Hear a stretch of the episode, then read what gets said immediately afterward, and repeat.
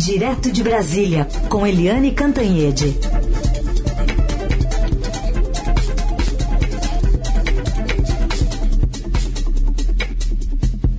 Oi, Eliane, bom dia.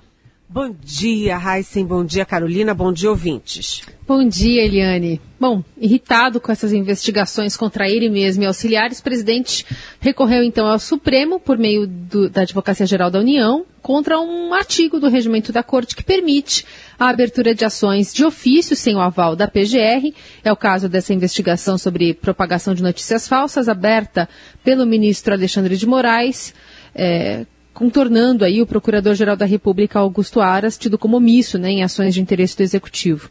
E esse caso atinge diretamente apoiadores e até mesmo os filhos do presidente Bolsonaro. E agora ele está tentando reverter essa situação.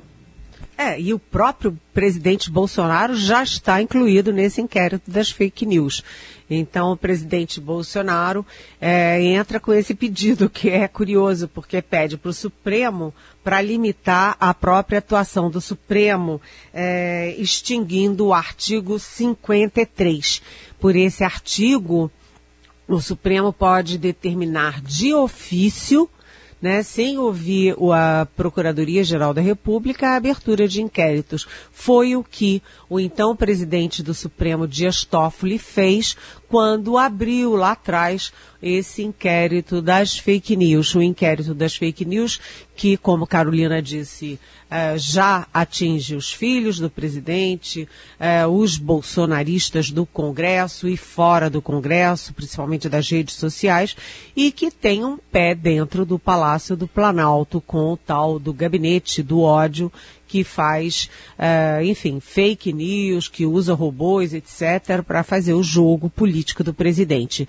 E agora, até o presidente da República está incluído nesse inquérito das fake news, depois que ele fez uma live uh, na empresa brasileira de comunicação, a EBC, é, enfim, com aquele monte de fake news sobre urna eletrônica. Então, ele também está incluído aí na investigação sobre fake news. Agora, é curioso porque o presidente toma essa atitude dois dias depois que o Ciro Nogueira, que é o chefe da Casa Civil, depois que o, o próprio presidente do Senado, o senador Rodrigo Pacheco, ambos vão lá ao presidente do Supremo, Luiz Fux, para baixar a poeira, ou seja, baixar a fogueira, dar, acalmar, jogar água fria na fogueira é, institucional, ou seja, o presidente continua na guerra.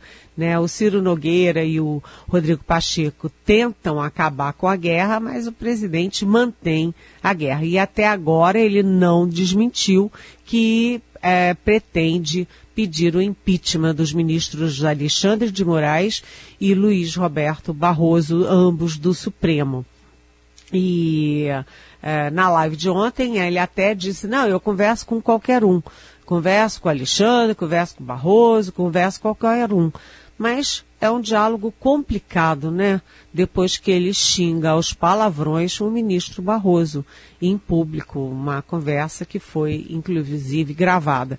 Então o presidente é, precisa agir como presidente, precisa agir com moderação, mas o presidente Bolsonaro não tem moderação. Não é, gente? Falando em não ter moderação, o ouvinte Chico manda uma pergunta para a gente aqui, que é uma. Ele estabelece quase que uma figura de linguagem. Quando um piromaníaco sai botando fogo em tudo, não é mais sábio detê-lo do que só ficar apagando incêndio?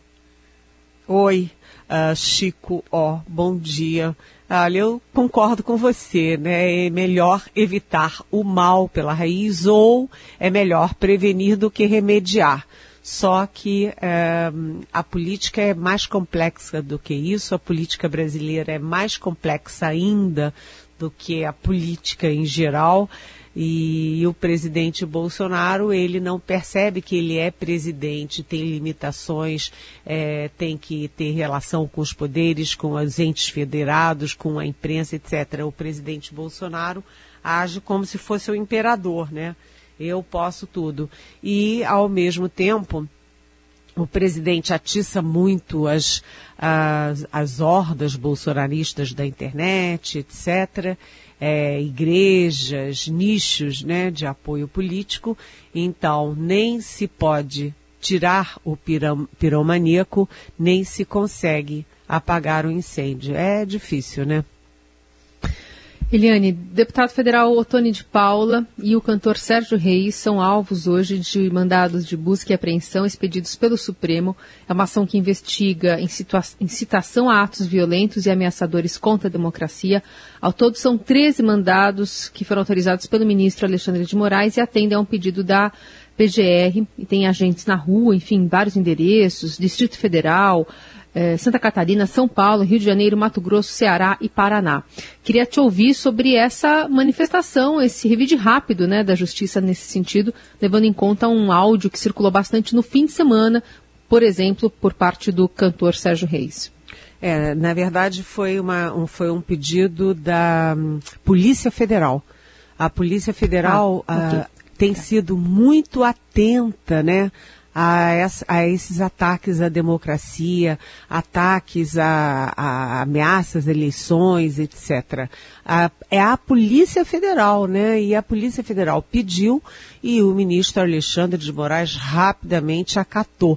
Ou seja, ele agiu como agiu no caso do Roberto Jefferson o Roberto Jefferson, presidente eterno do PTB e agora com vínculos integralistas, ou seja, fascistas, é, ele postou aqueles vídeos com arma na mão e tal, é, dizendo aquelas bravatas de invadir o Supremo, de tirar de lá de dentro os ministros do Supremo e tal, e foi preso é, a pedido da Polícia Federal e com autorização do Alex, uh, Alexandre de Moraes. Agora acontece a mesma coisa. O Sérgio Reis, um cantor, é, popular, com apoio da esquerda, do centro, da direita, né, vai se meter a, sabe, falar em armas, povo armado na rua, para invadir Supremo, sabe, para defender causas indefensáveis. E o Otone de Paula também, que já chamou o ministro do Supremo de canalha, né? Ele é deputado federal bolsonarista, né? E agora a Polícia Federal age. E dentro da Polícia Federal, é, hum, aparentemente, né? Porque o presidente Bolsonaro é até investigado pelo Supremo por é, intervenção ou ingerência política na Polícia Federal. Mas lá dentro você vê que a, área profissional trabalha muito seriamente, sem, assim, sem dar muita bola para acordos políticos, para negociações políticas, etc. Então, o corpo profissional da Polícia Federal vem agindo com muita, muita determinação contra os ataques à democracia. A atenção no caso do Sérgio Reis e do Otone de Paula, diferentemente do, do Roberto Jefferson, não inclui prisão. É busca e apreensão nesses vários lugares que a Carolina citou. Mas o fato é que as instituições estão atentas é, liberdade de expressão, você opinar sobre as coisas, você criticar, você ter suas ideias é, para qualquer coisa, é, isso é liberdade de expressão, mas você ameaçar instituições, pessoas, ministros do Supremo, etc., isso não é liberdade de expressão. Isso é ameaça não apenas às pessoas e àquelas instituições, mas também à democracia e a Polícia Federal está atenta, o Alexandre de Moraes é rápido no gatilho e o Palácio do Planalto fica cada vez mais irritado. O filho 03 do presidente, Eduardo Bolsonaro, deputado federal, é, aquele que tem contatos com o, Donald Trump, contato com aquele é, líder da direita internacional, Steve Bannon, ele já volta a declarar que qualquer hora não se vai cumprir ordem do Supremo Tribunal Federal. Olha, é, um princípio basilar da democracia é que ordem judicial não se discute, se cumpre. Isso é em todas as democracias civilizadas do mundo inteiro. Carolina, Heisen e ouvintes. Só registrando né, que o deputado já reagiu hoje, né, subiu o tom, dobrou a posta, chamando de tirano o ministro Alexandre. E o Sérgio Reis, né, Eliane, essa semana até, até no mundo musical impactou tudo isso. Ele, ele teve crítica do parceiro dele, até o, o Renato Teixeira. E o Guarabira, da dupla Sai Guarabira, até cancelou uma gravação que faria com o Sérgio Reis. Enfim, todos em tom respeitoso se manifestaram, mas se manifestaram. É, é verdade. O, o fato é o seguinte: é, todo mundo defende a democracia, né? Isso não é uma questão de direita ou de esquerda. Não é uma questão ideológica, né? Você tem os democratas e os antidemocratas. Você tem os democratas de esquerda, direita, centro e os antidemocratas de direita, esquerda, centro. Ou seja, é, é, um princípio, né? A democracia pode ter lá seus defeitos, mas ninguém inventou regime nenhum melhor. Aliás, me lembrou, Heisen, essa decisão de não gravar mais com o, o Sérgio Reis, a manifestação que fez recentemente o Eric Clapton, né? Que ele é ah, é. contra a vacina. Isso. E escreveu uma música dizendo que ele estava sozinho, que não tinha mais amigos, os amigos foi, se afastaram foi. dele porque não é. concordavam com enfim, o que ele estava pregando ali no movimento é. forte nos Estados Unidos. E, e, e, o Guarabira ia gravar com o Sérgio Reis uma nova versão, não, é a mesma música, mas enfim, iam gravar juntos Sobradinho, que é o grande sucesso do Guarabira, iam gravar. É, o Sertão vai virar mar, aquela música que vocês, vocês conhecem bem. Agora, gente, o, essa história do Eric Clapton, ai, doeu na minha alma, porque é, o Eric Clapton Realmente. tem músicas espetaculares que marcaram tantas gerações, né? Uma coisa que fala tanto a alma. Como é que ele pode ser negacionista? Vocês veem que essa coisa do negacionismo é tão criminoso porque vai é, criando uma onda que vai crescendo, vai crescendo, vai crescendo e engole até o Eric Clapton, um gênio da música. Vocês sabem que aqui em Brasília tem uma história tristíssima porque tem um, o, o assim, o, o, o nosso ícone da acupuntura em Brasília, era um homem super querido, né? Morou anos, estudou anos na China, super querido, e ele fazia campanha contra a vacina, porque a acupunturista, a naturalista, fazia campanha contra a vacina, pois ele pegou a Covid e morreu de Covid. É de uma tristeza sem fim isso, né, gente? Seguimos com o Jornal Eldorado com Helene Cantanhede, né, Carol? Não, Bem, só, eu queria aproveitar aqui, deixa eu atropelar Oi, diga, vocês, diga, diga. porque Carolina Herculin tinha razão, na verdade, o pedido de busca e apreensão contra o, o deputado federal Tony de Paula, eh, do PSC de, do Rio de Janeiro, e o cantor Sérgio Reis, foi, foi um pedido da Procuradoria-Geral da República, aliás, da subprocuradora Lindora Araújo, é, aquela que é muito polêmica também. E então, não foi é, o pedido da Polícia Federal que executa. O APGR pediu, o Alexandre de Moraes autorizou e a Polícia Federal executa os pedidos de busca e apreensão, gente. É uhum. É isso. Muito bem, está feito o registro. Bom, outro assunto é que começou a andar lá a indicação, a nova indicação para um novo mandato de Augusto Aras na Procuradoria-Geral da República, começou a andar no Senado, que já marcou a sabatina, Eliane. É, a sabatina do Augusto Aras foi marcada para terça-feira que vem. E conforme Carolina acabou de dizer, é, eu escrevi na minha coluna hoje, né, que ele foi jogado numa fogueira. É uma fogueira em que o presidente Jair Bolsonaro joga álcool todo dia, o Supremo Tribunal Federal também joga álcool todo dia e o Congresso está dividido. Ontem o Augusto Aras foi uh, conversar, foi conversar, imagina só, com a cúpula da CPI da Covid com o presidente Omar Aziz, o vice-presidente Randolfo Rodrigues e com o relator Renan Calheiros. E a gente sabe que a cúpula da CPI é bem antibolsonarista, bem crítica ao governo e o Augusto Aras foi lá conversar. Eu tentei conversar com o procurador, ele disse que, enfim, não, não ia conversar sobre isso, e eu conversei com os membros da CPI, e na verdade é o seguinte, é, foi feita uma espécie de acordo ali. Olha, gente, vocês votem em mim, eu passo no Senado, ganho mais dois anos de PGR e aí eu acato o relatório final da CPI, que certamente todo mundo sabe será contra o presidente Bolsonaro, contra o Ministério da Saúde, o governo, etc. Claro que a conversa nunca é como eu coloquei assim, com essa franqueza.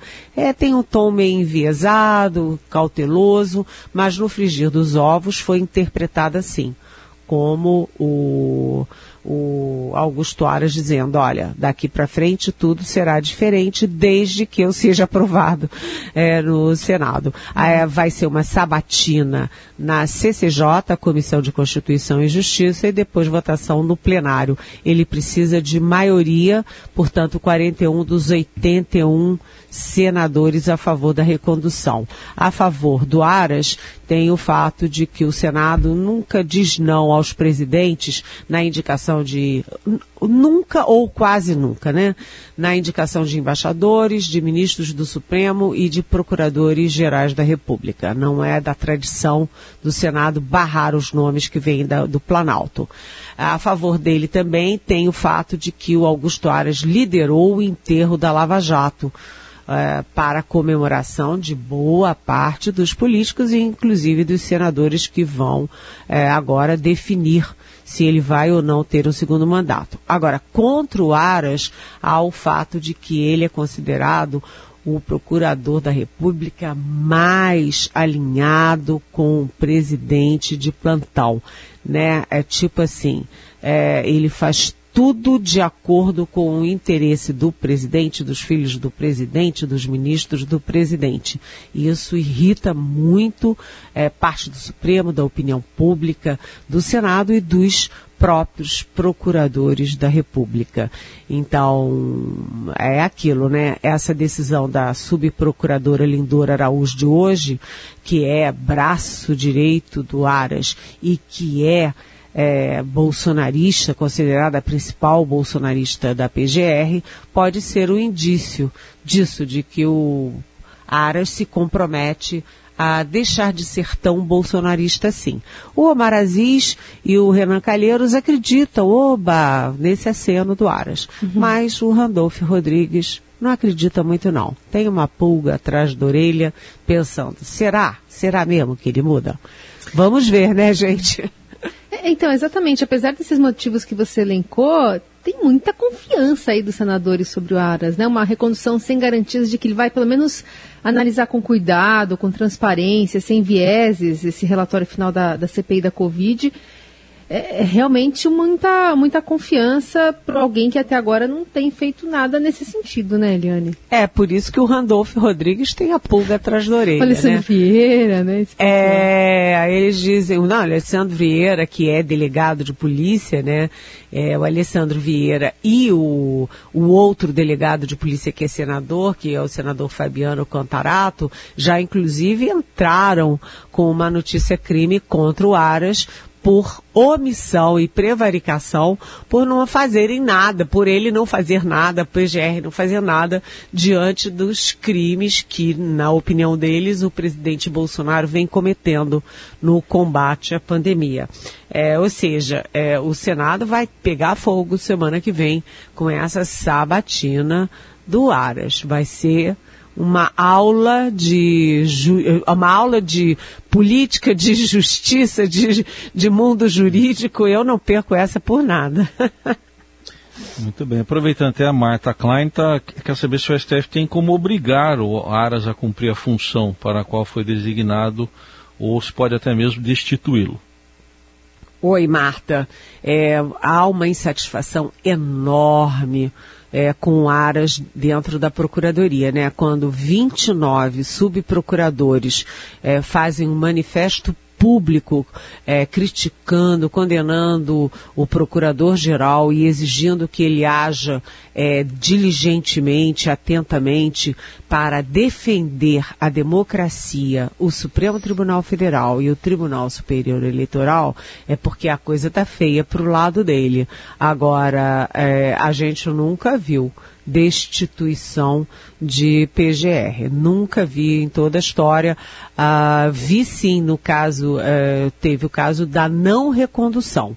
né? Ela ficou geralmente é, por por prática, pela tradição, os procuradores ficam dois mandatos. E a Raquel Dodge só ficou em um, não foi reconduzida, isso sim. Mas perder o mandato no meio, realmente, Marta, eu não me lembro de uma situação assim. Eliane, também tem um, um fato importante para a gente ficar de olho, que é o vencimento do prazo para que o presidente vete ou sancione o fundão eleitoral, aquele de 6 bilhões de reais. O que, que ele está pendendo para fazer? Olha, é, a decisão é hoje e o presidente Bolsonaro, é, ele, ele tem uma personalidade curiosa, né? Ele mantém, ele fica acalentando né, o sobressalto, acalentando a tensão lá no Congresso. Será que ele vai vetar? Será que ele não vai vetar? Ele, ele fica acalentando a ansiedade da opinião pública, se ele vai ou não é, sancionar ou vetar. É muito estranho e ele deixou para o último minuto, porque o prazo vence hoje e ele tem que decidir, portanto, hoje se veta ou não. Ele ontem na live ele deixou no ar. Eu apostaria que ele vai fazer uma coisa de meio termo. Vai vetar, mas com brechas para ser mantido. E atenção, depois que o presidente, se o presidente veta, volta para o Congresso e o Congresso tem que votar o veto dele. Vamos ver. Eu acho que ele veta. Tem mais pergunta aqui. O Maurício Mendonça quer saber se é verdade que os integrantes do trio Parada Dura, Weintraub, Ricardo Salles e Ernesto Araújo vão sair por São Paulo para alguma coisa nas eleições de 22, Eliane. Bola de cristal aí. Oi, Maurício. Olha, é um trio do barulho, né? É um trio do barulho, gente do céu. Mas é possível sim. O presidente Bolsonaro quer botar os ministros dele muito é, à vista, por exemplo, quando ele vai a São Paulo, ele leva muito o ministro Tarcísio, Tarcísio de Freitas, que é o ministro da Infraestrutura, que é um cara muito inteligente, muito preparado, muito discreto. Ele é bem bolsonarista, mas ele é discreto, não, eu não consta que ele fique ameaçando ninguém, nem fique ameaçando o ministro do Supremo. Mas já imaginou o Weintraub, que foi o pior ministro da educação da história do Brasil, virá candidato em São Paulo. O Ernesto Araújo, que foi o pior chanceler da história do Brasil, virá candidato a alguma coisa. Quem é mesmo o terceiro que o Maurício cita, hein? É o Ricardo Salles. Ah, o Ricardo Salles, que é o pior ministro do meio ambiente da história do Brasil. É um trio do barulho, viu, Maurício? Porque se eles forem eleitos, aí você vai confirmar que, sabe, é, o mundo está de pernas para o ar, não é? Muito bem, seguimos de olho então. Eliane Cantanha de volta na segunda aqui conosco no Jornal Dourado. Um beijo, Eliane, bom fim de um semana. Beijo, até, até segunda. Tchau.